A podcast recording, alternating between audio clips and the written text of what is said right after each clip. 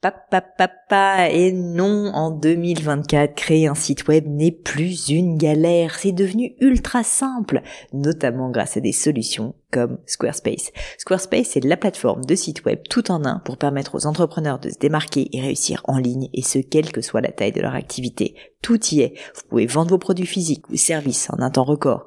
Vous avez des centaines de templates de sites web canon dans tous les domaines. Vous pouvez créer vos propres campagnes email. Vous pouvez même vendre vos propres formations en ligne.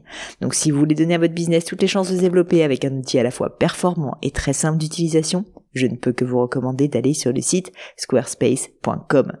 En plus, Squarespace vous offre moins 10% sur votre première commande de site web ou de domaine avec le code Pauline. N'hésitez pas et rendez-vous sur squarespace.com, code Pauline.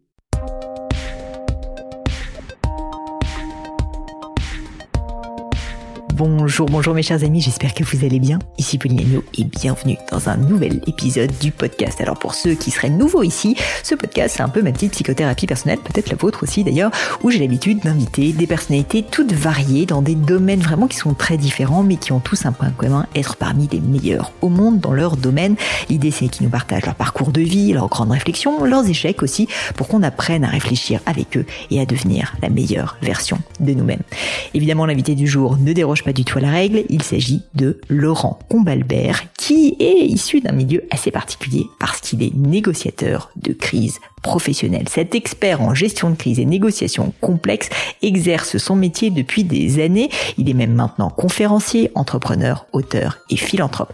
Il a commencé au sein du RAID, la fameuse euh, antenne d'élite de la police nationale française et devient négociateur dans ce cadre jusqu'en 2004. Il fonde d'ailleurs la branche négociation de l'unité d'élite de la police nationale française et contribue à développer ce métier en France.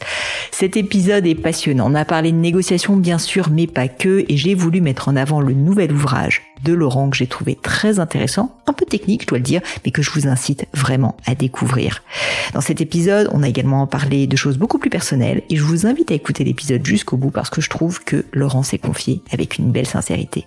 Mais je ne vous en dis pas plus et laisse place à ma conversation avec Laurent Combalbert. Bonjour Laurent. Bonjour Pauline. Enchanté. Merci mille fois d'être avec moi aujourd'hui. Je suis absolument ravie. Merci de cette invitation. Je suis très heureux d'être là aussi.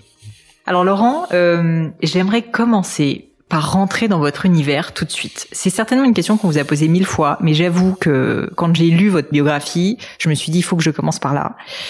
Cette fois, vous êtes resté en négociation pendant 19 heures à la prison de Fresnes. Racontez-moi ça. Qu'est-ce qui s'est passé? J'aimerais qu'on revive avec vous pour qu'on comprenne ce que c'est, que ce que c'était que ce, métier. Bah, vous imaginez une journée ensoleillée, un dimanche. Vous avez le temps de bricoler. Alors vous êtes d'alerte, mais euh, vous savez que ça sonne rarement le dimanche. Vous êtes en train de faire de la peinture dans votre maison et tout d'un coup le beeper sonne. Il doit être 14h45, 15h pour vous signaler une prise d'otage à la prison de Fresnes. Donc là, vous lâchez tout ce que vous avez. Je suis en train de faire de la peinture, donc j'ai de la peinture plein les doigts. Je prends même pas le temps de me nettoyer les doigts. Et je remonte avec euh, mon véhicule de fonction, un Giro d'auton sur le sur l'autoroute A6 pour aller au raid et on nous signale une prise d'otage à la prison de Fresnes. Alors la prison de Fresnes a cette particularité qu'elle est au cœur de la ville de Fresnes, donc en pleine région parisienne, et un hélicoptère a essayé de euh, de récupérer deux détenus lourdement condamnés en plus qui ont essayé de s'évader. Il leur a balancé une corde. La corde étant trop courte, les deux détenus sont restés dans la prison. L'hélicoptère est parti et euh, du fait de leur échec d'évasion, ils ont pris un otage de surveillants et ils sont retranchés au cœur de la prison. Donc c'est compliqué parce que c'est une prison, un lieu qui est fait pour que personne ne sorte, mais pour que personne ne rentre. Hmm. Euh, c'est un lieu que connaissent parfaitement les preneurs d'otages. Ils ont deux surveillants en otage, des personnes qu'ils n'aiment pas particulièrement, et donc ils vont faire une demande qui en plus est complètement irréaliste. Ils veulent qu'on ouvre la grille principale pour qu'ils sortent. Donc voilà, il va falloir euh, se mettre dans le bain très très vite, créer le contact, créer la relation. On est deux négociateurs, il y a deux preneurs d'otages, on se passe la balle et on tient 19 heures pour arriver finalement à, à d'abord à les séparer, à faire sortir l'un des deux preneurs d'otage avec son otage, et puis à convaincre le second de rendre son otage et de sortir euh, sain et sauf. Mais alors quand vous dites 19 heures, ça, me paraît euh, dément sincèrement. Ça veut dire que vous êtes physiquement 19 heures sur le terrain à, parler à ces personnes, à négocier. C'est pendant toute la durée, quasiment les 19 heures, où il y a quand même des pauses. Enfin, comment ça se passe concrètement? En fait, c'est l'autre qui va décider du, du, du, rythme des contacts. Généralement, dans une négociation, par exemple commerciale, on, on, prend en compte le rythme comme étant un élément de contrôle. Là, on fait l'inverse. On laisse la main au preneur d'otage. C'est lui qui va décider du nombre de contacts, de la durée des contacts. On peut nous décider de pas lui parler pendant un petit moment par exemple quand il refuse d'accéder à une de nos demandes, de parler aux otages ou autre. Mais on essaie de maintenir le contact parce que plus on crée le contact, plus on crée la relation Et plus on crée la relation, plus on a de renseignements sur lui, sur sa motivation, sur ce qu'il est prêt à faire. Donc oui, si ça doit durer 45 heures, ça durera 45 heures. Ma plus longue négociation a duré 21 heures d'affilée, non-stop, sans s'arrêter. Bon alors après, euh, l'individu s'est libéré en disant euh, je sors, mais depuis qu'il arrête de me parler.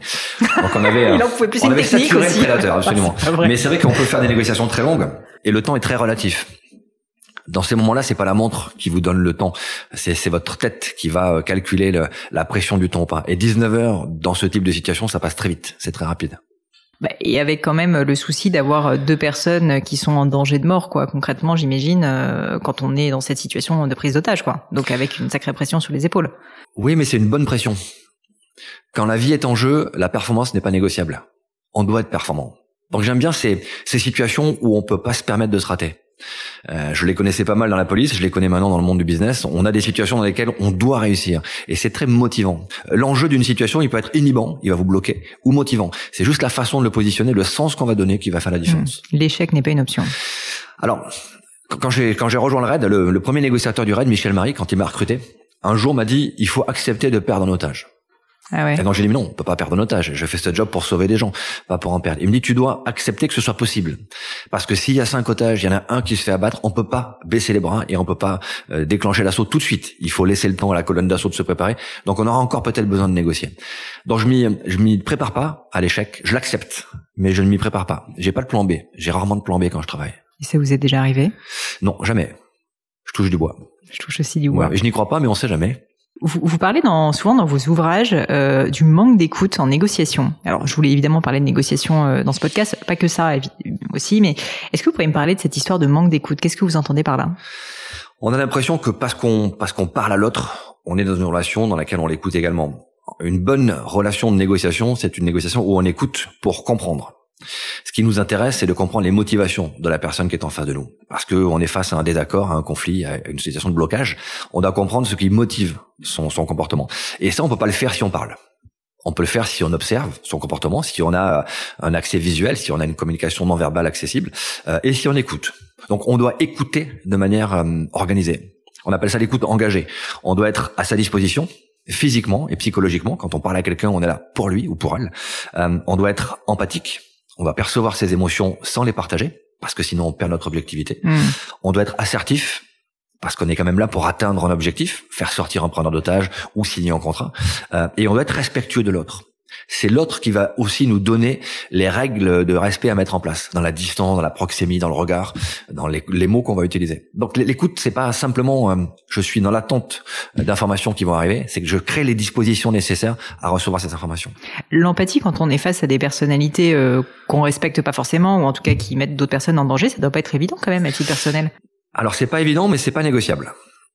Si vous voulez faire une vraie relation, créer une vraie relation, il faut avoir une attitude empathique. Mmh. On, va, on va distinguer l'état émotionnel et l'attitude émotionnelle. L'état émotionnel, c'est ce qu'on ressent naturellement. Je me suis retrouvé dans des prises d'otages ou face à des kidnappings au Nigeria, en Colombie, en Indonésie, face à des gens qui étaient des criminels, dont je savais que c'était des criminels. Je n'avais aucun état émotionnel empathique envers eux. J'étais plutôt soit dans l'antipathie, soit dans le rejet, mais je devais me montrer empathique parce que s'il n'y a pas relation, je ne pourrais pas obtenir ce que je cherche. En l'occurrence, faire sortir des gens ou libérer des gens. Donc, l'état empathique, on l'organise, on va le créer par de l'écoute active, par de la reformulation, de la paraphrase, identifier les émotions. Même si mon état émotionnel est contraire à ça, je dois montrer une attitude empathique. Mmh, je comprends. Euh, vous parlez aussi souvent de débriefing. Alors là, c'est un sujet qui m'intéresse beaucoup parce que donc je suis aussi entrepreneur et le retour, on va dire, sur ses propres enseignements et euh, la réflexion justement pour ne pas commettre les mêmes erreurs est évidemment clé, mais c'est malheureusement quelque chose qu'on fait pas si souvent que ça. Or, vous, j'ai l'impression que dans votre métier, bah, c'est quelque chose qui est en fait euh, systématique et nécessaire. Est-ce que vous pourriez aussi m'en parler? On, on, va débriefer systématiquement de deux façons. La première, euh, le mode de débriefing, premier mode de débriefing, c'est le diffusing. C'est-à-dire qu'on va libérer les émotions dans les situations qu'on peut vivre, qu'elles soient très tendues ou pas d'ailleurs. On va vivre des émotions et on va les libérer autour d'un café, autour d'une bière, autour d'un repas. Euh, je faisais ça systématiquement quand j'étais au raid. Dès qu'il y avait un retour de mission, quelle que soit l'heure, on passait le repas suivant ensemble. Donc si on rentre à 3 heures du matin, on, prenait le petit déj à 4-5 heures ensemble pour balancer les, les émotions qu'on avait pu avoir. T'as eu peur Comment t'as ressenti le truc? J'étais en colère, là-dessus je me suis énervé. Mais on balançait ça. C'est informel un peu. C'est informel, mais c'est important parce que si l'émotion vous la balancez pas tout de suite, elle va se cristalliser, hmm. elle va changer et elle va vous amener à rationaliser, à reconstruire ce que vous avez vécu pour le rendre écologique, c'est-à-dire conforme à l'image que vous auriez aimé avoir eu pendant ce, ce, ce moment-là. Donc on va balancer les émotions pendant le diffusing dès que possible. Et ensuite on va débriefer à froid, à froid, à tiède, à deux jours, trois jours après. On va débriefer techniquement. Et là, ce qu'on va regarder, c'est les erreurs qui ont été commises. Hmm. C'est d'abord les bonnes choses. Dans tous les dans tous les échecs, il y a les, les, les ingrédients de la réussite. Dans toutes les réussites, il y a les ingrédients de l'échec. C'est l'alchimie qui se fait différemment. Donc, ce qui nous intéresse dans le débriefing, c'est qu'est-ce qu'on a bien fait, quel que soit le résultat. Qu'est-ce qu'on a mal fait et comment on fait pour l'améliorer. Et ensuite, bah, qui prend en charge l'implémentation des améliorations. C'est hyper intéressant parce que je pense que bon, euh, je sais que vous êtes très intéressé par le monde de l'entreprise, mais euh, ce genre de pratique, c'est quelque chose qui est théoriquement quelque chose qu'on fait dans le monde d'entreprise, et en fait en pratique, quand on regarde, malheureusement, ça passe quand même souvent un petit peu au travers des mailles du filet. Et je pense notamment à cette partie émotionnelle, parce que aussi en entreprise, on peut vivre des moments où en fait, alors vous parlez de haute intensité, euh, on vit des moments durs, quoi. Et pourtant, souvent, on s'interdit de ah, lâcher prise un peu sur ses émotions parce qu'on se dit non c'est pas pro de faire ça. Vous qui êtes intéressé par le monde de l'entreprise, qu'est-ce que vous en pensez? Bah, Étant moi-même entrepreneur et accompagnant beaucoup d'entreprises sur leur négociation ou leur, euh, leur situation de, de, de, crise, on s'aperçoit que oui les émotions sont mises sur la touche parce mmh. qu'on pense que l'émotion c'est une perte de contrôle. Or toutes les émotions primaires sont légitimes donc nécessaire. La colère, la joie, la surprise, la tristesse, toutes ces émotions sont nécessaires. Donc oui, faire comprendre à un dirigeant euh, ou à un, collaborateur d'ailleurs que ces émotions font partie du jeu et qu'il doit les accepter, c'est pas forcément simple. Par contre, dès qu'ils ont compris l'intérêt de le faire, parce que quand j'utilise mes émotions, d'abord, je les accepte, donc je les maîtrise plus facilement. Les émotions primaires sont légitimes, les émotions dégradées ne le sont pas. La colère est légitime. Vous m'annoncez une nouvelle qui va frustrer mes valeurs, mes attentes, je vais être en colère. Et vous allez le sentir. Et, c'est ce message-là qui est intéressant. Ce qui, ce qu'on va éviter, c'est la dégradation de la colère. La colère qui devient de l'agressivité. Ça, évidemment, c'est, pas légitime. Mais les émotions primaires sont utiles pour les maîtriser. Je dois d'abord les accepter. Et ensuite, ma capacité à utiliser mes émotions au débriefing, je vais faire ce que Antonio Damasio appelle des marqueurs somatiques. Je vais marquer la mémoire émotionnelle que j'ai vécue pendant la situation. Et ça, ça contribue à un outil formidable pour les entrepreneurs, l'intuition. Notre capacité intuitive, c'est notre capacité dans une situation donnée à comparer les émotions que j'ai pu vivre dans des situations similaires par le passé et avoir statistiquement si c'était plutôt bien, plutôt mal. Hmm. Et c'est une orientation. Alors c'est pas une prédiction, c'est statistique, mais plus je débriefe mes émotions, plus je les accepte, plus je vais marquer cette mémoire émotionnelle et plus je vais l'utiliser dans mon intuition. Donc on peut travailler notre intuition, on peut l'améliorer. Et donc concrètement, euh, si on est leader, si on est manager, entrepreneur et qu'on a une équipe, il y a un truc qui se passe pas très bien, il y a une personne qui se sent pas bien et qui a une émotion forte, la peur, la colère, peu importe. Qu'est-ce que vous concrètement, qu'est-ce que vous conseillerez à cette personne de faire? Si je suis le manager de cette personne, d'abord d'autoriser cette émotion donc d'aller même la solliciter peut-être? On le voit souvent chez les réfractaires au changement. Vous annoncez à quelqu'un qu'il y a un changement dans l'organisation, un nouveau logiciel, une nouvelle façon de travailler, et vous percevez qu'il y a des personnes qui vont devenir ce que j'appelle des ralentisseurs, qui vont freiner un peu le système. Alors, soit ils le font volontairement, ce qu'on appelle les ralentisseurs toxiques, et ça, on les traite par la neutralisation assertive. Hein, on leur explique pourquoi ils sont là. On rappelle la, la neutralisation assertive. et si ils ne sont pas prêts à revenir dans le centre de la mission, on les sort de l'équipe. Mais on a beaucoup de ralentisseurs malgré eux qui le font parce qu'ils ont bah peur de ce qui va se passer. La première chose à faire, c'est de verbaliser leur peur. Alors, sans les interroger sur pourquoi vous avez peur. Parce que le pourquoi est une question de justification. Hmm. Pourquoi vous faites ça? Ça demande une justification personnelle. Qu'est-ce qui vous amène à faire ça? C'est très différent en termes de questionnement. Donc je pose souvent la question, qu'est-ce qui vous inquiète? Qu'est-ce qui vous fait hmm. peur? Ou même on peut faire de, de la lecture de pensée. Qu'est-ce qui pourrait vous inquiéter dans cette nouvelle organisation? Oui, parce que la personne ne sait même pas vraiment exactement pourquoi elle a peur, peut-être. Alors, elle sait qu'elle a peur, peut-être inconsciemment, parce qu'on va changer des choses qu'elle maîtrise. Donc, je crée de l'incertitude. On est peu appétant à l'incertitude, on n'est pas fait pour ça, instinctivement. Dès qu'il y a de l'incertitude, il y a un danger qui se cache derrière, notre cerveau reptilien reprend la main, et là, ça peut être problématique. Donc oui, on a tous peur de l'incertitude, mais l'accepter permet de la maîtriser un petit peu et permet de ne pas la subir. Donc on peut être face à des gens qui, inconsciemment ou consciemment, ont peur de ce qui va se passer parce qu'ils savent pas comment on va piloter. Donc cela, il faut pas leur expliquer ce qui va changer. Il faut leur expliquer ce qui va rester, ce qu'on va conserver on va changer une partie du système. Par contre, hmm. toute cette partie-là, elle va rester. C'est-à-dire ce que tu maîtrises déjà, ça bouge pas. Tu as déjà la main sur ce levier-là. Et puis ensuite, leur indiquer qu'on a le droit d'avoir peur, voire même par des messages personnels. Voilà, moi dans la nouvelle organisation, il y a des choses qui m'inquiètent. Je peux dire que moi en tant que manager, il y a des choses qui m'inquiètent et j'ai le droit d'avoir peur. Ça autorise aussi, ça légitime aussi la peur de l'autre. Vous avez utilisé le mot incertitude et, justement je voulais en parler parce que donc euh, je vous ai dit j'ai parcouru votre dernier livre dans l'impôt des leaders, du leader pardon, alors déjà, il est extrêmement dense. Pour être honnête, je l'ai pas lu en entier, mais je ne peux que le conseiller aux personnes parce que pour l'avoir parcouru, franchement, euh, je sens qu'il y a... mais c'est une mine, une mine de conseils pour justement les managers, les leaders qui souhaitent euh, bah, progresser sur tous ces sujets humains. Et en fait, il y a plein de thèmes qui m'ont intéressé. Vous parlez d'incertitude et vous parlez, vous utilisez le mot de haute intensité. Est-ce que vous pourriez m'expliquer d'abord qu'est-ce que c'est que la haute intensité? En quoi est-ce qu'on la retrouve aussi dans le monde de l'entreprise finalement? Et puis peut-être quel est le rôle du leader face à cette haute intensité? Alors c'est vrai que ce livre, je, l'ai écrit, je pense que ça va être mon dernier livre technique sur le leadership. J'ai déjà écrit 28 bouquins, j'ai dit beaucoup de choses. Celui-là, je pense que ce sera le dernier parce que j'ai fait ce bouquin en pensant à moi il y a 30 ans. Quel bouquin j'aurais aimé avoir dans mon cartable ou dans mon sac à dos euh, quand j'ai commencé mon job de manager? Je suis rentré dans la police, qui est un métier où quand vous êtes officier, vous êtes leader tout de suite.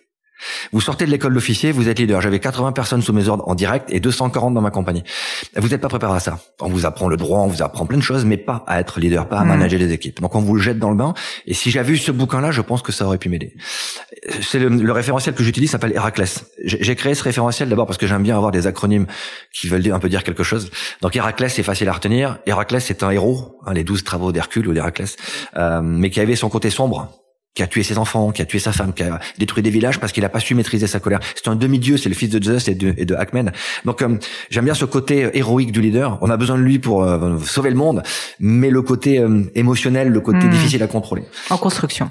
Toujours, tout le temps. On n'a jamais fini de tailler sa pierre. Et, Héraclès en est vraiment l'exemple.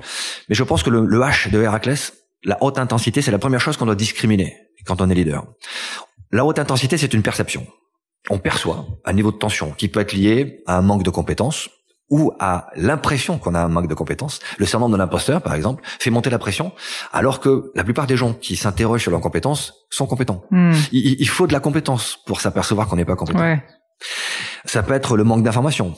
Les informations fausses, invalides, obsolètes, interprétées. Ça peut être la pression du temps, l'urgence, les enjeux. Bref, cette haute intensité, si c'est une perception, on peut la maîtriser, on peut la contrôler, on peut la, la pondérer. Donc on commence toujours nos formations, qu'elles soient en négociation ou, ou, en, ou en leadership, par le H.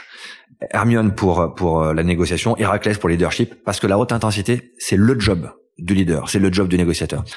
On est là pour absorber l'incertitude globale.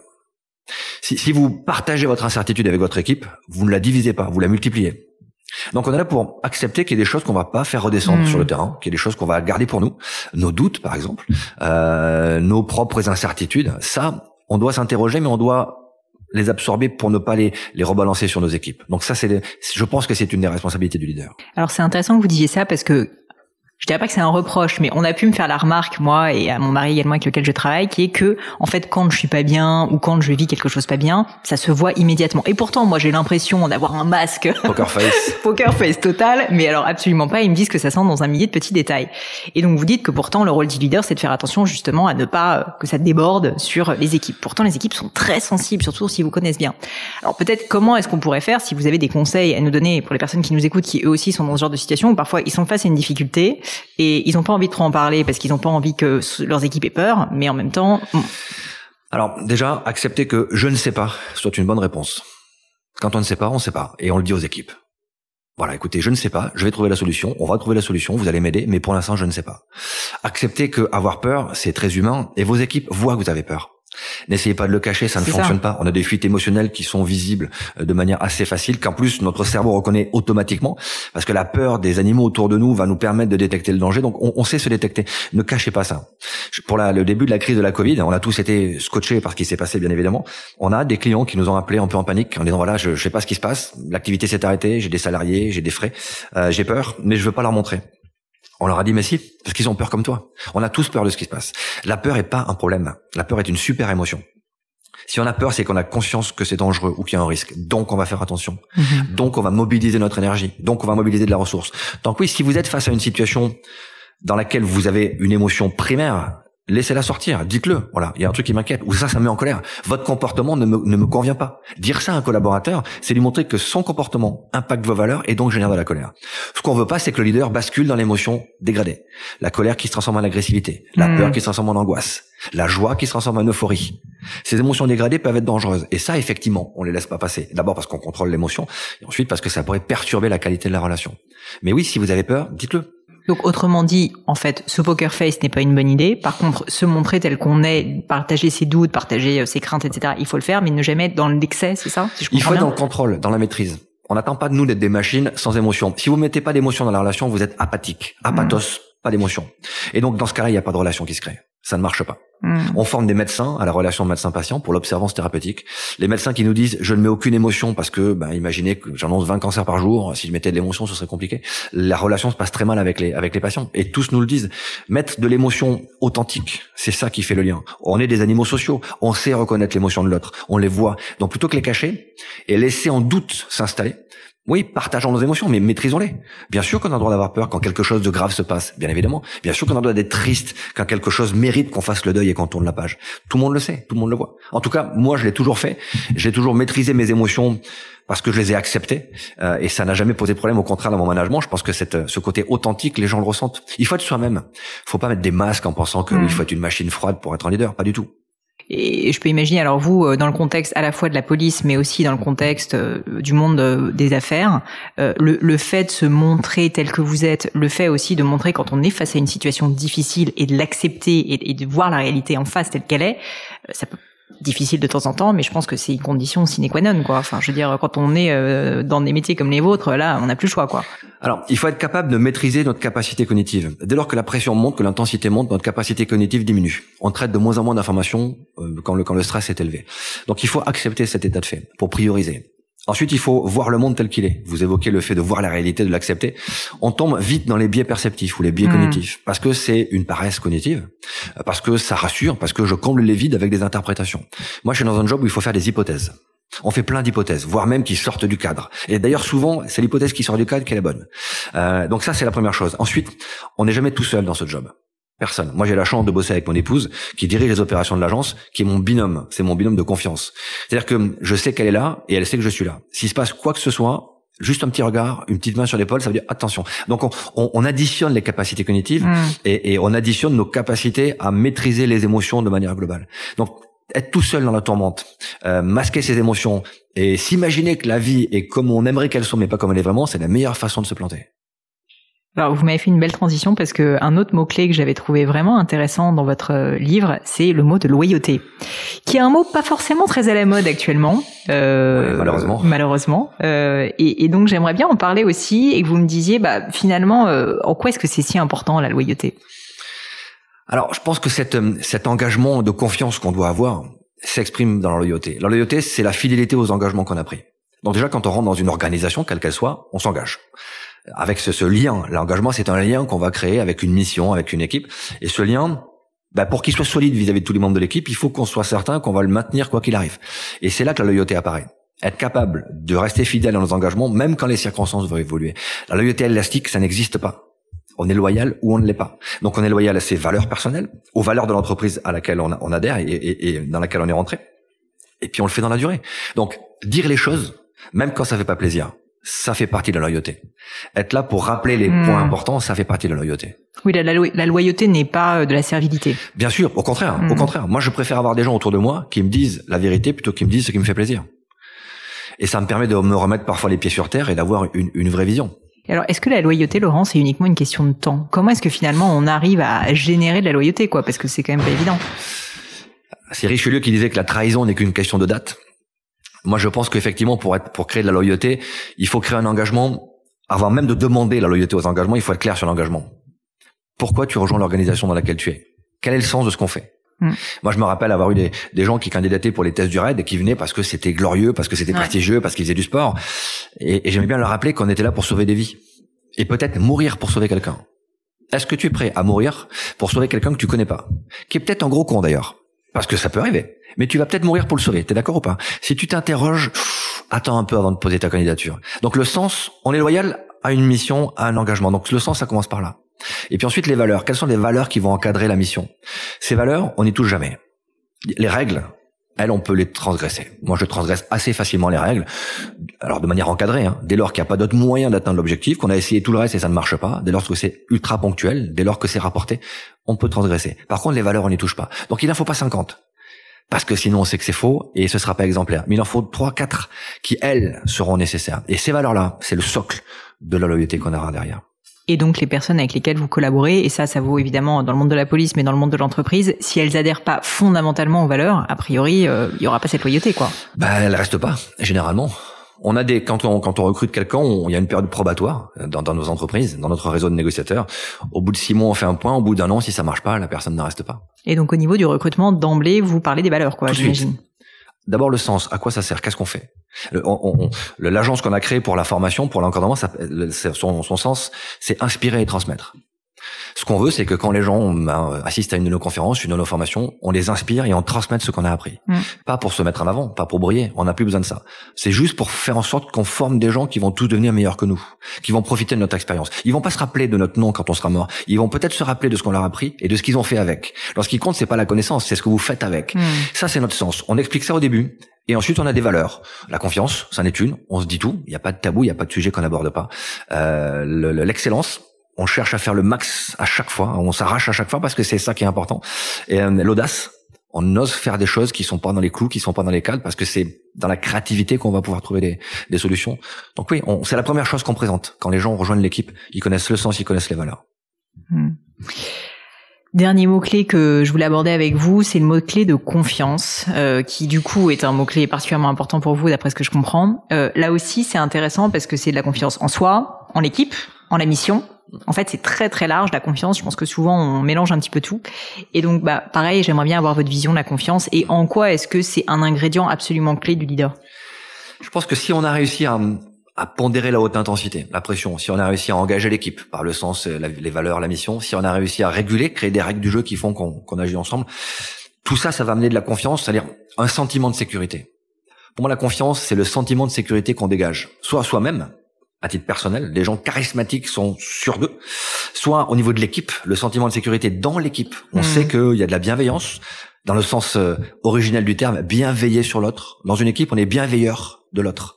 Je veille sur toi comme tu veilles sur moi. J'ai pas besoin de te demander, qu'est-ce que, regarde si ça va pas, ou si tu t'aperçois que je fais quelque chose pas bien. Non, non. Naturellement, tout le monde va bien veiller les autres. Mmh. Donc ce sentiment de sécurité, on peut pas le décréter en claquant dans les doigts, mais je pense que c'est le, c'est le fruit de tout le reste c'est l'émergence en fait. C'est on mélange des éléments, il y a un truc qui va émerger au-dessus de tout ça, une création qui va sortir et ça c'est de la confiance. Et qui met des années évidemment à se construire. Et qui met des secondes à se détruire. Donc il faut être très très attentif. Dans une organisation, la confiance c'est un trésor qu'on essaie de manier avec euh, avec attention et minutie parce que ça peut on peut faire tomber le château de cartes assez vite. Vous êtes déjà euh, vous avez déjà été face à une situation où vous aviez soit un de vos collaborateurs, soit peut-être vous-même, qui a été face à vraiment un manque de confiance en lui, en l'équipe, en elle. Enfin. Alors, manque de confiance en lui, ça nous arrive à tous, bien sûr. Donc, on doute tous à un moment donné de notre compétence. Ça, c'est le, le, travail du leader, de s'apercevoir quand dans son équipe, quelqu'un a besoin d'avoir un petit coup de boost, un petit plus, une, une formation, une assistance, euh, un petit conseil, une main sur l'épaule, juste pour redonner confiance en soi. La confiance d'équipe, c'est aussi le job du leader de s'assurer que tout le monde connaît le travail des uns et des autres. Après oui, ça, ça m'est arrivé d'avoir euh, des collaborateurs ou des personnes que j'avais recrutées qui n'ont pas été au niveau de la confiance. On le voit assez vite, donc on prévient assez vite. Et puis si jamais le comportement change pas, ou si ça impacte les valeurs de manière trop dure, hein, on les garde pas bien sûr. C'est difficile, on peut pas forcer quelqu'un à changer et on peut pas le forcer à être dans la confiance telle que nous on l'estime être nécessaire. Ouais, c'est certain. Mm. J'aimerais maintenant parler un peu plus de vous, Laurent, si vous l'acceptez, et revenir en arrière, assez loin, euh, pas trop loin quand même, mais parler de votre enfance euh, et notamment comprendre bah, où est-ce que vous avez grandi. Je sais pas si vous êtes de Bourgogne du coup. Pas si... Alors est-ce que vous pouvez parler un petit peu de votre famille, de votre enfance? Comment était le petit Laurent? Euh, Le petit Laurent était un fils unique, euh, donc euh, gâté hein, par ses par ses parents. C'est bien. Ma mère est prof, mon père était militaire. Je suis né euh, à Toulouse et j'ai grandi entre Toulouse et les Pyrénées, dans un petit village qui s'appelle Île-en-Dodon, euh, dans lequel j'ai eu la chance de faire des cabanes dans les arbres, d'aller à la pêche au goujon, d'avoir une mobilette. Et donc oui, j'ai grandi dans un, un environnement où tout le monde se connaissait. Euh, tout le monde était bienveillant, tout le monde partageait sa connaissance. J'avais des, des, instituteurs qui étaient euh, des, amis de mes parents et qui euh, qui étaient là pour nous apprendre plein de choses, qui étaient là pour nous amener au ski le week-end, nous amener à jouer au rugby. Donc oui, j'ai grandi dans ce, ce, monde de partage, partage de savoir et de connaissances. Et vous aviez un rêve petit de, de ce que vous alliez faire plus tard quand vous seriez grand? J'ai toujours voulu rentrer dans la police. Donc vous saviez toujours. C'est lié à votre papa? Euh, Non, pas du tout, pas du tout. Alors j'ai pensé un peu à l'armée, mais quand j'ai commencé à être ado, mon père m'a dit "T'as une trop grande gueule pour rentrer dans l'armée. tu vas t'attirer les ennuis." La police, c'est pas mal non plus. toi, j'irai sur un truc un peu plus souple peut-être que l'armée, et il avait raison. Donc non, non, j'ai toujours voulu faire ça. J'ai toujours voulu faire ça. J'ai fait des études de droit. déjà en seconde, j'étais bon en maths, donc on m'a dit vous allez partir en S. Hein, c'était la voie royale, c'était le rêve de ma maman. Je fasse ingénieur. et, et, non, j'avais un prof d'histoire géo qui s'appelait Monsieur Delbray et qui a dit non, il veut faire du droit pour entrer dans la police, donc il veut aller en B. On l'envoie en B. Et il a défendu ma position. Donc vous voyez, déjà ça, ça se passe à des, des éléments comme ça. Ensuite, euh, j'ai fait du droit parce qu'il y avait du droit au concours d'officier. J'ai fait une maîtrise de sciences politiques parce que je voulais faire un mémoire sur la lutte antiterroriste. Et il y avait à Toulouse un centre d'études et de recherche sur la police. Bref, j'étais vraiment axé sur cette vision-là toujours. J'ai pas envisagé de faire autre chose, jamais. Donc vous étiez grande gueule, quoi, si j'ai bien compris. J'étais un peu grande gueule, oui. et ça se manifeste comment, cette grande gueule? Bah, ça, En fait, je sais pas si c'est grande gueule, mais j'avais tendance à dire ce que je pensais. On m'a appris à dire ce que je pensais, de dire avec les formes, bien évidemment, sans agressivité, sans violence. Mais quand je suis pas d'accord, je le dis. Quand je m'oppose, je propose, mais je m'oppose. Je dis non, je suis pas d'accord. Par contre, si hmm. une fois que j'ai pu m'exprimer et qu'une décision est prise, par exemple par un supérieur, quand c'était le cas, c'était discipline. J'appliquais avec discipline, mais j'avais le droit de, m'exprimer. Oui. Et puis quand mes valeurs étaient étaient pas respectées ou quand ça heurtait mes valeurs, oui, j'avais tendance à, le dire et, puis à pas rester. Quelles sont les valeurs justement que vos parents vous ont transmises qui vous semblent être les, les plus importantes pour vous, celles dont vous vous rappelez le plus? Bon, la transmission, mais parce qu'avec une mère prof, c'est euh, nécessaire. Hein. Vous lisez des bouquins, on vous apprend plein de trucs. Donc ça, c'était une vraie valeur. Euh, et puis oui, je pense dire dire ce qu'on pense, euh, être soi-même, ne pas hmm. porter un masque et ressembler à ce qu'on aimerait vous faire porter comme tenue. Mais j'ai plutôt été moi-même tout le temps. Alors ça m'a amené à faire des choix dans ma carrière qui m'ont poussé à changer beaucoup parce que j'ai fait dix ans dans la police et puis la lourdeur administrative au bout d'un moment, c'est compliqué. C'est compliqué quand il faut 50 autorisations pour faire quelque chose qui est évident et dont vous savez que c'est la bonne chose. Ouais, au bout d'un moment, vous dites euh, stop. Donc ouais, ces valeurs-là m'ont mis en risque parce que j'ai pris des risques à chaque fois que j'ai changé d'orientation, mais elles ont toujours été euh, euh, dans l'alignement de ce que j'ai fait avec ce qu'on m'a appris. Et la négociation, donc vous commencez par la police, mais sans forcément savoir que vous alliez vous orienter sur la partie négociation. Comment est-ce que ça s'est fait? En fait, je suis rentré dans la police pour rentrer au RAID. Donc j'ai fait, quand j'ai fait mon mémoire de sciences politiques, j'ai fait un mémoire sur l'UCLAT, l'unité de coordination de la lutte antiterroriste. Et donc, euh, comme je suis euh, un peu euh, tarabusteur, je vais chercher un peu les connaissances où elles sont. J'ai frappé à la porte de pas mal de policiers, notamment à Paris, et je rencontre quelqu'un qui me dit, il faut que tu vois Michel Marie, qui est négociateur au RAID négociateur, je sais même pas ce que c'est. Donc j'appelle Michel Marie, à l'époque on a des téléphones fixes, j'appelle le standard du RAID qui me passe Michel Marie, et puis on échange et on se rencontre et je sympathise avec lui, bon feeling, bon contact. Mais euh, pour le raid, moi ce qui m'intéresse c'est le raid pour le côté euh, assaut, pas le côté euh, négociation. Je passe mon concours d'officier, je sors bien classé, je choisis mon poste, je prends la direction des, des sections protection intervention de la CRS 8. La CRS 8 aujourd'hui c'est la CRS d'élite des, des, CRS, c'est une super compagnie. À l'époque on construisait cette compagnie-là, mais c'est surtout la compagnie qui est autour du raid. Donc je, ça me permettait d'être à proximité et de préparer les tests. Et, et je vais voir un jour le, le patron du raid qui s'appelait Gérard Zerbi, un Corse, j'ai dit par là, euh, monsieur, j'aimerais passer les tests du raid. Je suis prêt. Physiquement, j'étais en pleine forme, je faisais du tir, de la boxe, tout ce qu'il faut. Et il me dit, vous êtes trop jeune. Parce que c'est monstrueux, hein, les tests du raid. De... C'est des tests qui sont physiquement très très éprouvants, psychologiquement très très éprouvants, mais c'est le but du jeu. Le but du jeu, c'est la mmh. sélection. Donc c'est de retirer non pas les meilleurs techniquement, mais ceux qui ont euh, la meilleure capacité à faire fonctionner l'équipe ensemble. Mmh. Et donc Gérard Zerbi m'arrête en me disant, vous avez trois ans d'ancienneté, il faut cinq ans, donc revenez dans deux ans. Et en quittant le, le bureau de Gérard Zarbi, je croise Michel Marie, avec lequel je suis rentré en relation, et il me dit, bon écoute, je sais que tu veux venir au RAID, euh, moi j'ai un, un deal à te proposer. Si tu veux, je te recrute demain au RAID. On est début 98. Et demain, alors demain dans l'administration française, ça veut dire dans six mois. Hein. il me dit, je te recrute demain, mais tu passes pas les tests. Donc tu seras jamais à l'intervention tu fais une couration d'intervention, définitivement. On monte une équipe de négociateurs. J'ai besoin d'avoir un jeune officier. Tu parles anglais. Tu pourras aller voir ce qui se passe à l'étranger, euh, apprendre ce que font les autres. Est-ce que ça t'intéresse? Je te laisse 24 heures pour te décider parce que voilà, il faut que faut que je monte l'équipe rapidement. Et il m'a dit une phrase qui a tout retourné. Vous avez dit que la confiance était importante. Il m'a dit je te fais confiance. Je te fais confiance, on risque rien, tu prends pas de risque particulier, si on se plante, tu feras autre chose, tu trouveras un autre poste, tu vas passer ton galon de capitaine dans plusieurs années, tu, tu prends la place de personne dans le tableau d'avancement, hmm. donc on sera tranquille, je te fais confiance. je pense que c'est ça qui m'a retourné. Donc j'ai dit, ok, on y va. Et on a commencé à travailler sur ce métier de négociateur à partir de 98. Je me suis mis sur ce métier-là. Ça va faire 25 ans cette année que je fais de la négociation. Et la moitié de ce que je, de ce que je fais aujourd'hui, c'est Michel Marie qui me l'a appris, ou au moins qui m'a donné le l'étincelle en me disant tiens ce sujet c'est vachement intéressant, tu devrais regarder ça. Hmm. Donc ouais c'est c'est important d'avoir quelqu'un qui vous euh, transmet. D'où aujourd'hui inspirer et transmettre. J'ai 52 ans et je me suis dit que c'était le moment euh, d'inspirer et de transmettre les autres. Oh vous le faites déjà depuis un moment hein, avec vos 28 livres. ouais alors c'est que je le fais, je le fais assez naturellement, mais mais là on a vraiment mis l'accent là-dessus et maintenant sur les jeunes leaders. Je pense que les jeunes leaders, on a besoin d'eux parce qu'ils vont changer le monde C'est pas des gens de mon âge qui vont changer mon, même si on essaye. Hein. On a un campus avec des panneaux solaires, avec des poules qui font des œufs euh, pour éviter d'avoir un impact trop fort. Mais c'est du, c'est du détail, c'est une part de colibri, hein, comme dirait Pierre Rabhi. Mais je pense que c'est les jeunes leaders qui vont tout changer. Donc cela, il faut leur donner confiance maintenant. Laurent, j'aimerais revenir quand même sur vos premières années de négociation et que vous me disiez, vous, ce qui vous a le plus surpris entre l'image que vous aviez de ce métier et finalement sa réalité qui devait être tout autre. Pour moi, la négociation, c'était plutôt Belmondo j'avais un père qui était fan de Belmondo, donc je les ai tous su, le professionnel, euh, l'as des as. donc c'était un peu, voilà, la petite phrase, arrête tes conneries, euh, pose ton calibre, on va discuter.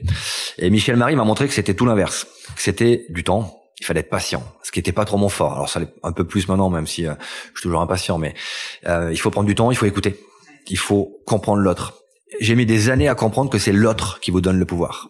Toujours. C'est l'autre qui vous donne le pouvoir de négocier. Qu'est-ce que vous voulez dire par là? Si l'autre, qui qu'il soit, qui qu'il soit, que ce soit un délégué syndical, que ce soit un DRH, que ce soit un commercial, que ce soit un preneur d'otage, que ce soit un policier, s'il ne vous donne pas le pouvoir d'être en relation avec lui, vous n'y serez pas. S'il ne vous reconnaît pas comme crédible et légitime, hmm. vous n'avez pas d'impact. Même si vous êtes champion du monde de votre métier. Il ne vous reconnaît pas comme crédible et légitime. Il ne vous écoute pas. Donc, on se base sur l'autre. Qu'est-ce qu'il attend de moi? Il attend une écoute, il attend une relation, il attend une solution, il attend un pouvoir institutionnel, un titre que j'ai et qui va lui donner, qui va me donner une accroche sur lui. Donc c'est toujours l'autre qui décide de me laisser entrer dans la négociation. J'ai mis des années à comprendre ça. Et une fois que vous l'avez compris, clac, clac, clac, il y a plein de choses qui vont se débloquer. Vous dites, ah bon sang, mais c'est bien sûr. Donc oui, la négociation pour moi, c'était, allez, on y va, assertivité, voire agressivité, alors qu'en fait, c'est de l'empathie. En fait, c'est l'écoute, c'est du temps, c'est la compréhension de l'autre, c'est de l'assertivité dans le sens technique du terme défendre son point de vue en acceptant celui de l'autre. Hmm. Et donc c'est aussi cette, cette façon de gérer les conflits euh, qui fait qu'on crée de la valeur ajoutée en faisant en sorte que chacun puisse s'exprimer. Vous avez évoqué euh, le fait que vous aviez mis des années à comprendre ce point. Donc, euh, qu'est-ce qui a fait que vous avez eu, je sais pas si c'était un déclic ou si vous avez eu cette compréhension qui s'est installée dans le temps? C'est le débriefing. Débriefer des situations, ça permet de voir quel est le point qui a permis d'accrocher la relation, d'accrocher le contact. Donc au débriefing, j'enregistrais toutes mes négociations et je me réécoutais. Ah ouais. Et je disais, ouais, donc c'est un débriefing euh, précis, quoi. C'est un dé... Oui, alors il y a plein de choses qu'on peut modifier. Je parle vite, comme vous l'avez constaté, comme les comme ceux que les gens ont écouté, euh, comme ils vont constater. Euh, je parle vite et, et donc j'ai essayé de moduler mon débit en fonction de la personne qui était en face de moi. Euh, j'ai essayé de comprendre ce qu'elle me reconnaissait comme étant euh, une valeur ajoutée dans la relation. Pas ce que moi je voulais apporter, mais ce que elle souhaitait que je apporte dans cette relation-là. Donc c'est le débriefing, la réécoute, le décortiquage de chacune des relations qu'on a pu mettre en place. Euh, et c'est ça qui m'a permis de me dire, mais finalement c'est l'autre qui décide de la façon dont la relation va se mener.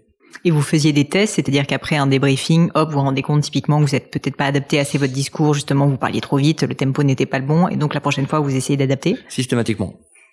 Quand je suis dans la transmission, quand je suis dans l'échange, j'aime bien dans ce rythme-là, c'est important. Quand j'étais face à quelqu'un de dépressif, évidemment, je posais ma relation, je parlais plutôt comme ça, je laissais ma voix venir, et, donc je, je m'adaptais forcément à celui qui était en face. C'est drôle quand même, c'est fou parce qu'on se dit dans ce genre de situation, surtout les situations à risque fort, on se dit en fait tous ces petits éléments euh, qui sont complètement impalpables ne doivent pas avoir vraiment d'importance. Il y a tellement d'enjeux qui sont plus plus forts euh, et pourtant j'ai l'impression de ce que vous me dites que si euh, ne serait-ce que moduler la voix pour que la personne se reconnaisse, ça a en fait un impact réel. Bien sûr. Bien sûr, toutes ces techniques qu'on a mis un peu dans la boîte des soft skills, en expliquant que c'était bien, c'était bien les soft skills, mais on, le fait quand on a le temps. C'est techniquement les choses les plus importantes dans la relation. Connaître son enjeu, connaître son mandat, bien sûr que ça a du sens. Mais être capable de créer la relation avec les bons outils, les bons mots. Dans le métier que j'ai fait au RAID, les mots tuent ou les mots sauvent.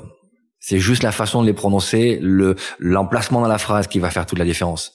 L'effet de récence, l'effet de primauté, l'effet de halo sont des effets de, de, de, conversation et de rhétorique euh, que quand on, quand on arrive à les maîtriser, quand on arrive à les piloter, on peut en faire quelque chose d'impactant.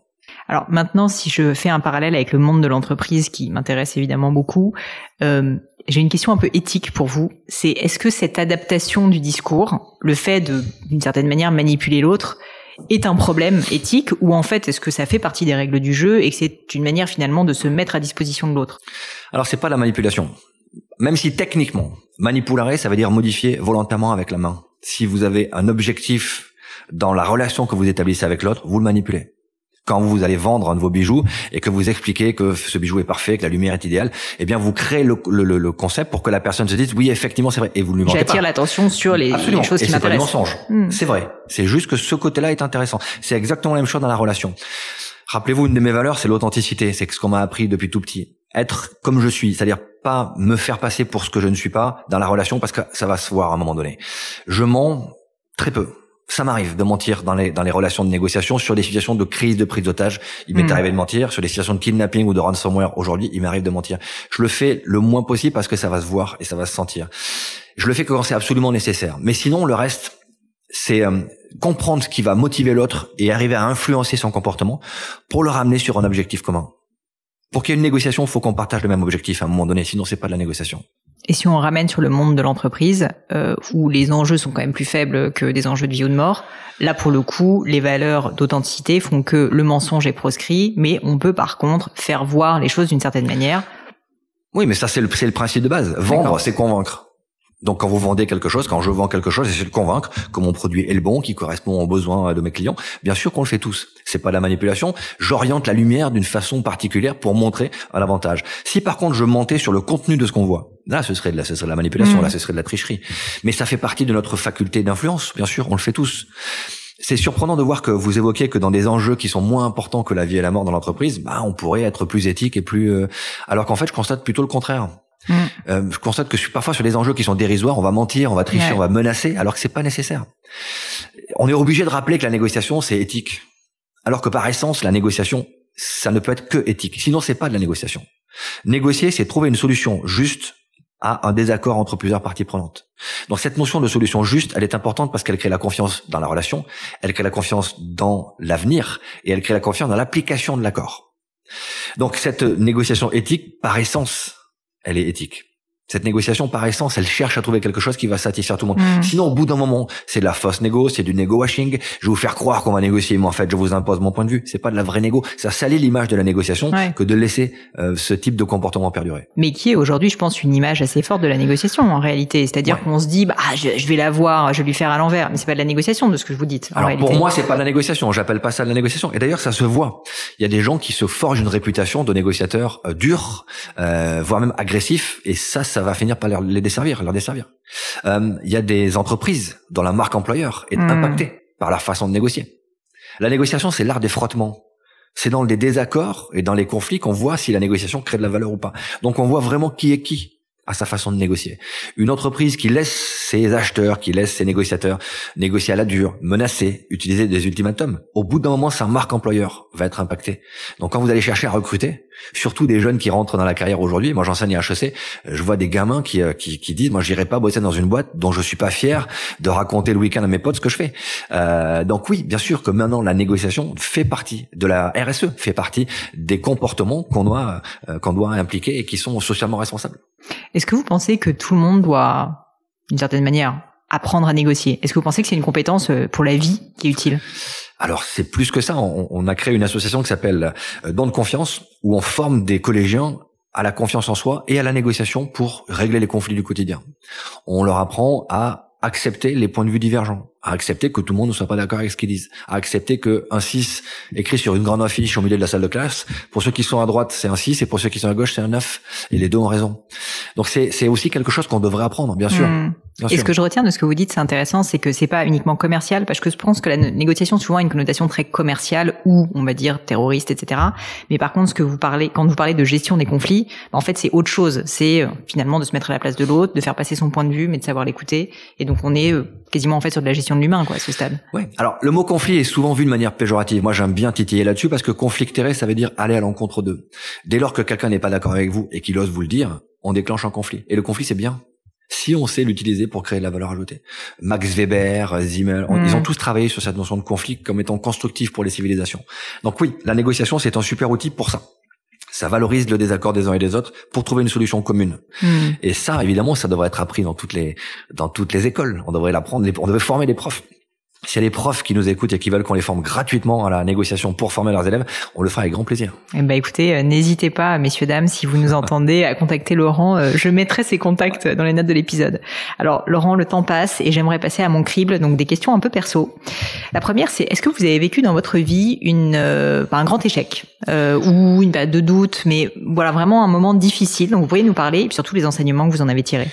Bah, un moment difficile, oui, quand, je décide de quitter la police, ça fait dix ans que je suis rentré dans la police, je suis arrivé à rentrer au raid, et, euh, et je m'aperçois que ah, c'est trop, le système est un peu trop lourd pour ce que j'imaginais. J'ai envie de faire des choses, euh, d'être assez créatif. J'ai pas mal d'idées. C'est plutôt rabroué par les gens au-dessus de moi qui s'imaginent que je vais leur prendre leur place ou que j'ai les idées qu'ils auraient dû avoir. Donc oui, à ce moment-là, vous vous doutez, vous dites bon, qu'est-ce que je fais? Soit je fais comme certains, euh, bah, je continue à faire mon boulot et je le ferai bien, mais je perds un peu mon engagement, ma motivation. Soit je freine le système euh, et bah, je dis oui, mais je fais pas, et ce qui est pas dans mon dans mon mode de fonctionnement. Soit je vais faire autre chose. Donc oui, c'était compliqué. C'est compliqué parce que c'est un changement de vie d'abord c'est un changement de, motivation. Ça fait euh, des années que je pense qu'à ça. Je suis rentré au collège, je suis rentré au lycée euh, avec ça en tête. Et puis quand au bout d'un moment vous dites euh, finalement c'est peut-être pas pour moi ou, peut-être que c'est pas c'est pas le bon système et, que je suis un peu déçu par rapport à ça. Que vous avez idéalisé un système et qui est pas qui est pas exactement ce que vous attendiez. Oui, ça a été un moment de doute bien sûr, mais c'est pas long le doute. On a le droit de douter, on s'interroge, on analyse et puis on prend une décision. Une fois qu'on l'a prise, ben, on regarde si c'est une bonne décision, sinon on la change. Et puis en l'occurrence, ça n'a pas été une mauvaise décision. J'ai bien fait de, de faire ce choix. Qu'est-ce qui vous a aidé à prendre cette décision justement à sauter le cap? Je me suis demandé qu'est-ce que tu, quelle est le, le, le, la chose qui pourrait le plus te décevoir? Est-ce que ce serait de, de rester, de te dire t'aurais pu partir et tu l'as pas fait, ou est-ce que ce serait de changer, de te dire tu t'es planté, mais au moins tu auras essayé. Voilà. Quel est le regret que tu vas que tu vas éviter? Bah j'ai préféré éviter le regret de ne pas avoir essayé euh, euh, cette nouvelle aventure. Alors ça tombe bien parce que ma prochaine question c'est s'il y avait quelque chose à refaire, qu'est-ce que vous referiez différemment? Absolument rien. Vraiment. Vraiment, c'est j'ai fait plein de plein d'erreurs euh, et j'ai bien aimé faire des erreurs, même si j'aime pas me planter parce que on apprend quand on fait une erreur. Euh, j'ai eu quelques succès. Je je je changerai rien, vraiment pas. Qu'est-ce que vous trouvez beau, Laurent Est-ce que je me trouve beau? Non, qu'est-ce alors, ah, euh, aussi, mais qu'est-ce que vous trouvez beau? Ça peut être vous. Euh, non, non, non, ça sera pas moi. Qu'est-ce que je trouve beau? Euh, Je trouve beau un lever de soleil le matin. Ouais, ça je trouve ça extraordinaire. On a sous les yeux tous les matins un truc dingue, le soleil qui va se lever. Alors c'est peut-être notre réflexe de d'homme des cavernes qui se dit j'ai passé la nuit, mais ça je trouve ça assez extraordinaire. Ouais. Euh, question corollaire, qu'est-ce qui vous irrite? Ce qui m'irrite, c'est la mauvaise foi. Ah. Ouais, ça je pense que c'est. Alors j'ai travaillé, hein, j'ai appris à travailler sur moi là-dessus. En négociation, pourtant, il doit y en avoir oui, pas mais mal. Ça, en négociation, vous savez que ça fait partie malheureusement de la panoplie de beaucoup de négociateurs. On, a des techniques pour la neutraliser. Vous mettez l'ego de côté, vous êtes factuel, objectif, et vous laissez une porte de sortie parce que la personne de mauvaise foi, elle sait qu'elle est de mauvaise foi. Hmm. Quand vous lui montrez que vous savez, euh, elle aime pas trop ça. Elle peut prendre une porte de sortie pour qu'on continue les échanges. Donc ça, j'arrive à le gérer. Non, c'est la mauvaise foi autour de nous, la mauvaise foi des, des hommes politiques qui nous racontent des choses dont ils savent que c'est faux et qui maintiennent que c'est vrai. Voilà, ça, ça m'agace. Donc on est toujours dans l'authenticité, l'honnêteté. Ouais, soyez comme vous êtes, dites ce que vous pensez, même si ça fait pas plaisir, même si ça vous attire des ennuis, mais au moins vous pourrez vous regarder dans une glace euh, sans avoir à rougir. Et c'est intéressant quand même ce sujet de la mauvaise foi, parce que je pense que dans le monde de l'entreprise aussi, on le vit souvent. Quelqu'un qui a pas fait quelque chose bien, on lui dit, et puis ah, il y a toujours 150 excuses, etc.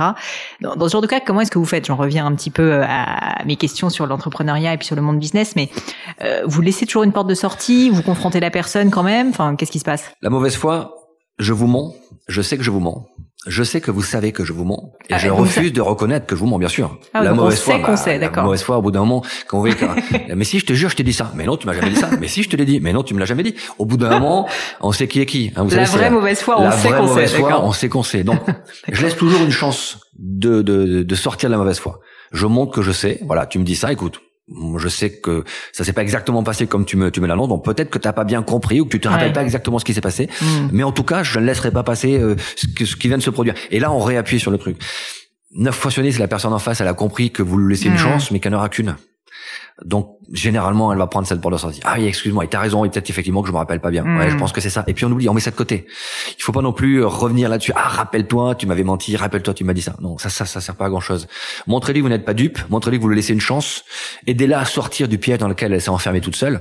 Et puis, euh, si elle veut refuse de le faire, euh, tant pis, tant pis pour elle. Mais alors, est-ce que après, avec un petit peu de temps qui passe sous les ponts, on fait un petit débrief quand même et on se dit que là, il y a une session de mauvaise foi et qu'il vaut mieux que ça se reproduise pas Est-ce que ça vous, est-ce que la personne a modifié son comportement? Si elle l'a modifié, oui, pas la peine de revenir en arrière. Si elle l'a pas modifié, on revient pas en arrière, on traite du présent. Tu n'as pas changé ton comportement alors que je t'ai demandé de le faire.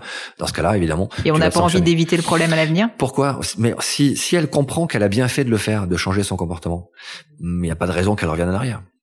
Si c'est juste mon ego qui me dit ah, ah rappelle-toi, tu Hmm. m'as raconté des cracks la dernière fois. Si c'est juste pour mon ego, c'est pas forcément utile. Donc il faut pas tomber dans le triomphalisme non plus, quoi. On est là pour dire les choses telles qu'elles doivent être dites. On est là pour mener une mission dans une entreprise. On a un objectif à atteindre. On a des chiffres à faire. On a un chiffre d'affaires à rentrer.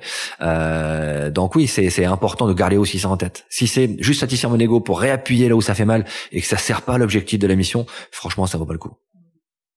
Hyper intéressant. Euh, Est-ce qu'il y a une cause qui vous tient à cœur? Il y a plein de causes qui me tiennent à cœur. Bah, l'écologie, parce que je suis un habitant de cette planète, on en a qu'une et, et je l'aime bien. Euh, Elle est pas mal. Elle est super. Surtout, c'est On lever de soleil. du bol, quoi. Ouais, bah ça, ça relève, ça relève aussi de ça. Moi, quand je vois le printemps, les, la, la, ce qu'on peut faire avec une graine, vous mettez un petit bout de graine, un petit bout de truc dans la terre et ça va vous sortir un arbre avec des fruits. Je trouve ça assez incroyable. ouais. Bon, parlez-moi un petit peu de votre domaine en Bourgogne, Laurent. De, de quoi s'agit-il? En fait, avec avec Stéphanie, mon épouse, on a décidé de, de gérer d'abord nos opérations depuis la campagne. C'était notre maison de campagne. On partait là-bas tous les week-ends. Quand on arrivait le vendredi, c'était un grand bol d'air. On, on reprenait, on reprenait vie. Euh, Et le dimanche, quand il fallait rentrer, c'était de plus en plus dur. Donc il y a eu un dimanche où on s'est dit, euh, on, on a pris la voiture, on est reparti et, et on a fait demi-tour. C'est vrai. Ouais, on a dit non, on reste là. Et c'était trois semaines avant la Covid. Ah, bon timing. Donc sur ce coup-là, alors bon timing oui, sur ce coup-là c'était compliqué parce que je venais de d'acheter la maison de mes voisins pour faire une sorte de gîte et, on s'est dit ben plutôt que faire un gîte, on va recevoir nos clients ici, on fait un campus. Donc on a entièrement bâti cette maison pour faire un campus, on a 12 chambres, on a une grande salle de formation, on a des panneaux solaires donc on est autonome en électricité, on mange ce qu'on produit dans notre potager, on mange les œufs de nos poules. Euh, on produit pas encore le café, les avocats mais ça va venir. Euh, non, on, on essaye d'avoir un impact minimum sur l'environnement. C'était un pari, hein. il n'y a pas de business plan. On est parti tête baissée, on a mis toutes les économies là- là-dedans. Et ça marche puisqu'on est plein euh, jusqu'à la fin de l'année. Et ça marche surtout parce que quand les gens viennent, ils ressentent la même chose que ce qu'on ressentait quand on passait là-bas le week-end. Hmm. Ça ralentit, le temps ralentit. On se met tout, tout, tout d'un coup à reprendre contact avec la réalité. On se met à mieux s'écouter entre nous. Et les gens qui viennent là-bas sont à 100% dédiés à ce qu'ils font. C'est-à-dire qu'il n'y a pas des mails qui tombent toutes les cinq minutes. On met les téléphones de côté et pendant deux jours, souvent c'est des formations de deux jours, on passe notre temps à, à partager, à échanger. Et c'est euh, en grande partie sur la négociation ou ça va être d'autres domaines alors, on a trois sujets de prédilection. La négociation, bien sûr, parce que c'est mon cœur de métier depuis toujours. Et même si j'ai voulu m'en, éloigner un petit peu, euh, j'ai pas réussi, parce que les clients m'ont, m'ont rappelé et m'ont demandé de revenir là-dessus. Euh, le leadership. Encore une fois, parce que je pense qu'on apprend à être leader. Euh, j'ai écrit Héraclès, le, le- livre sur le leadership, parce que je pense que c'est, c'est quelque chose qui doit être travaillé au quotidien par le débriefing. Et on travaille sur la notion de performance aussi. On a un programme qui s'appelle euh, un programme qui s'appelle Chronos et qui permet de travailler sur le sommeil, la récupération, la nutrition pour l'énergie physique. Parce que quand on est fatigué physiquement, on peut pas être psychologiquement euh, efficace. C'est clair. Est-ce qu'il y a une maxime, des mots de sagesse, une citation qui vous plaît particulièrement, peut-être que vous vous répétez de temps en temps, que vous pouvez partager avec nous? Alors une citation que j'aime beaucoup, même si je la pratique pas, c'est euh, celle de Caradoc dans Camelot. Le gras c'est la vie. je dis ça parce que c'est franchement, si, si je pouvais avoir un vœu avant de mourir, j'aimerais dîner avec Alexandre Astier. Ah, il est génial. Vous savez que j'essaye de l'avoir sur le podcast. D'ailleurs, si, mais ça- si si quelqu'un euh, le connaît, euh, Si envoyez-le quelqu'un moi. le connaît, vous me l'envoyez d'abord à moi, s'il vous plaît. Euh, Et je vous aiderai à négocier sur votre prochaine négociation difficile. Non, Alexandre Astier est un génie, franchement. C'est un génie du verbe, Ouais. c'est un génie de la musique, c'est un génie de la mise en scène. Il est vraiment incroyable. Donc, je suis un grand fan de Camelot, donc c'est cette phrase. Oui, c'est vrai que le gras, c'est la vie, Le gras, c'est- la vie, il faut quand même le rappeler. Euh, non, j'aime bien une phrase de François Guizot qui dit le monde appartient aux optimistes, les pessimistes ne sont que des spectateurs. J'aime bien cette notion d'optimisme. En ce moment, c'est pas mal parce que c'est pas l'optimisme BA, c'est l'optimisme à la, à la, à la Philippe Gabillet, quoi. L'optimisme constructif, engagé, euh, qui nous permet d'être conscient de ce qui se passe, mais persuadé qu'on va trouver des solutions. Oui, et puis qu'il y a un optimisme de l'action, parce que les autres sont des spectateurs, comme vous ça. dites. Exactement. Est-ce qu'il y a une croyance euh, que vous auriez qui est controversée? Ce que je veux dire par là, c'est euh, globalement dans la société actuelle, peut être française, internationale, il y a un certain nombre de croyances. Ça peut être que la France est un pays euh, où il ne fait pas bon, vivre. Ça peut être, je sais pas quoi, sur l'écologie. Et vous êtes plutôt pas très en phase avec ça? Bah, je suis pas en face quand on dit qu'on vit en dictature en France. Ah, on dit ça. Ouais, j'ai vu, bon, il y a plein, plein de posts. Moi, j'ai fait des posts qui ont été, euh, euh, ouais, je crois que j'ai eu 11 000, 11 000 réactions en disant que oui, on n'était pas en dictature. Allez voir ce qui se passe en dictature. Moi, je, je gère des crises dans des pays Ouais. euh, qui sont de vraies dictatures. Ou c'est pas Ne- très humble de dire ne ça. dites pas que la France est un, la France est un pays qui est géré par la démocratie. hein. comme disait Churchill, c'est le pire des systèmes à l'exception de tous les autres. Donc, il n'est pas parfait, mais au moins, on a cette chance-là. Donc oui, quand j'entends dire ça, c'est des choses qui m'agacent, ouais. Ouais. Ou alors quand on dit que le pain au chocolat euh, euh, doit être appelé pain au chocolat et Bien pas sûr. chocolatine, ou l'inverse. hein. On est d'accord, c'est une chocolatine, Mais totalement. ça n'existe Ça, pas. Le pain au chocolat sais c'est même pas pas ce que bon. c'est. Le pain au chocolat. Euh, Est-ce qu'il y a un sujet sur lequel vous avez changé d'avis? Euh, plein de sujets sur lesquels j'ai changé d'avis. Euh, celui sur lequel euh, j'ai, j'ai parlé tout à l'heure, euh, quand, en pensant que j'avais le pouvoir, parce que j'avais mes galons d'officier et les tickets du raid sur l'épaule. Alors ça, j'ai changé d'avis. Euh, ouais, il y a des, des, sujets sur lesquels j'ai, j'évolue assez rapidement. Alors bizarrement, je me rappelle pas vraiment de mon avis précédent. Une fois que j'ai changé d'avis, je l'intègre comme Vous avez peut-être vous-même un peu de mauvaise foi finalement, Laurent. Non, pas de mauvaise foi parce que je reconnais. Quand je me trompe, j'aime pas ça. Hein. On va être très très clair. J'aime pas ça. J'essaie de d'être euh, voilà pas de mauvaise foi mais euh, d'arranger un peu mais quand je vois que ça passe pas et qu'on me rappelle euh, voilà, que mon entourage mes enfants ma femme me rappellent que non non ça s'est pas passé comme ça voilà je prends acte et, et je ils sont là pour vous rappeler la vérité. C'est mon sac de confiance ils sont là pour me ramener les pieds sur terre quand c'est nécessaire.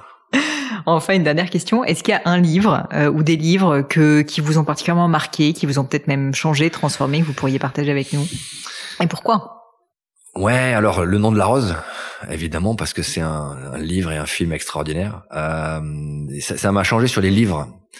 Alors le, le, le, bouquin, Le nom de la rose, bien sûr, est un, livre extraordinaire, mais la scène euh, où Sean Connery euh, se brûle les mains en ramenant des livres, ah, je trouve ça incroyable. Ouais, il a compris que c'était le savoir et que le savoir, il était là, on pouvait pas le laisser brûler. Donc ça, ça m'a, ça m'a bien marqué sur les bouquins. Euh, ma mère étant prof, j'ai eu plein de bouquins à lire et mm. j'aimais pas ça. Hein, des gros bouquins, des trucs vieux, voilà, c'était, ça me gonflait de lire ces bouquins. Je l'ai fait parce qu'il fallait le faire pour l'école, mais j'appréciais pas. Et puis j'ai compris pourquoi elle me donnait tout ça à lire, parce qu'en fait tout le savoir est là-dedans.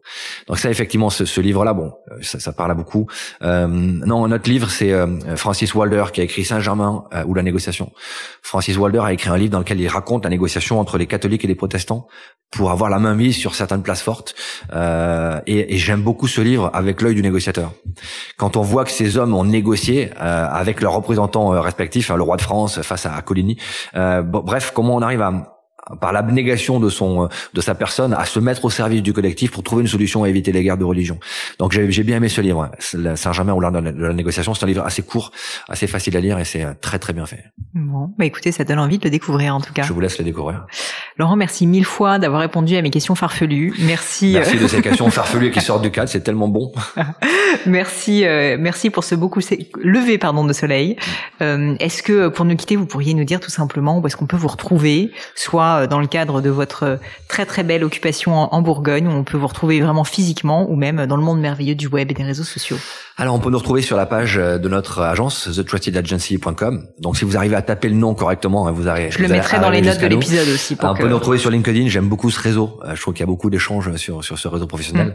Et puis si vous faites les salons du polar, j'ai mon second polar qui vient de sortir, qui s'appelle l'organisation, et je vais tourner un peu sur les salons du polar parce que c'est vrai qu'on n'a pas parlé de votre autre vie qui est euh, d'être euh, bah, romancier, quoi, euh, parce que vous vous ennuyez un petit peu, je pense. Non, c'était. Je pense que justement écrire en polar, mon premier polar est sorti il y a trois ans. On a gagné le prix du polar, le prix est 100% polar, en plus qui était d'une énorme pression parce que du coup ça vous ça vous met un peu sous les sous les projecteurs.